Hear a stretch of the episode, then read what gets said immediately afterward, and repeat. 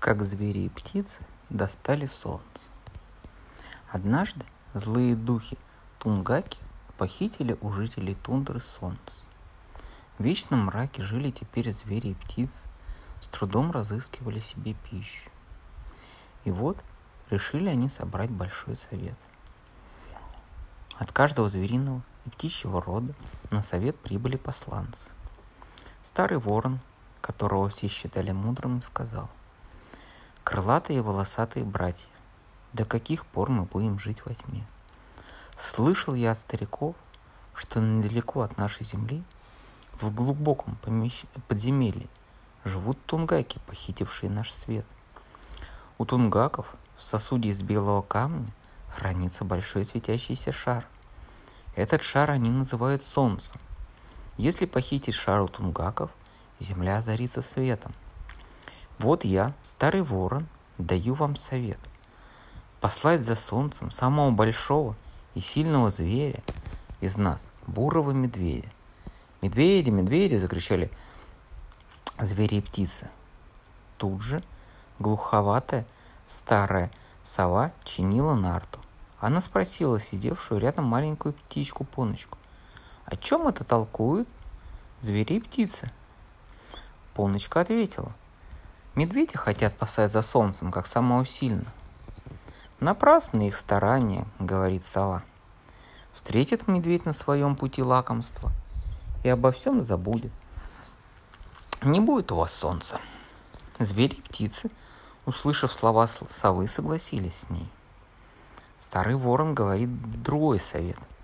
Пошлем волка, он после медведя второй по силе, по силе и быстрее его. Точно, волка, волка, закричали птицы и звери. «А сейчас о чем толкую?» – спросила сова. «Волка решили послать», – отвечает Пуночка. Эх, напрасно хлопочет. Встретит волк оленя, убьет и будет есть, про солнце забудет. Услышали это звери и согласились с совой. Тут маленькая мышка говорит. Зайчика бы вот отправить, он ведь лучший прыгун и солнце на ходу схватить может. Да, давайте зайчика, зайчика. Опять глуховатая сова спросила, о чем торгуют, тор толкуют-то звери? Пуночка прокричала. Зайчика за солнцем послать. Он лучший прыгун, схватит солнце и побежит. Хм, этот, пожалуй, может достать солнце. Он прыгает хорошо, не жаден. Ничего не может задержать его в пути. Так зайчика выбрали похитителем солнца, и он отправился в путь. Шел он, шел, и вот, наконец, далеко впереди заметил светлое пятнышко. Стал зайчик к пятнышку приближаться увидел яркие лучи, пробивающиеся в узкую щель в земле. Заглянул зайчик в щель. Видят, в большущем сосуде из белого камня лежит огненный шар, яркие лучи освещают подземелье. А в другом углу на мягких шкурах лежат тунгаки. Спустился зайчик в подземелье, выхватил огненный шар из каменного сосуда и выскочил с ним в щель.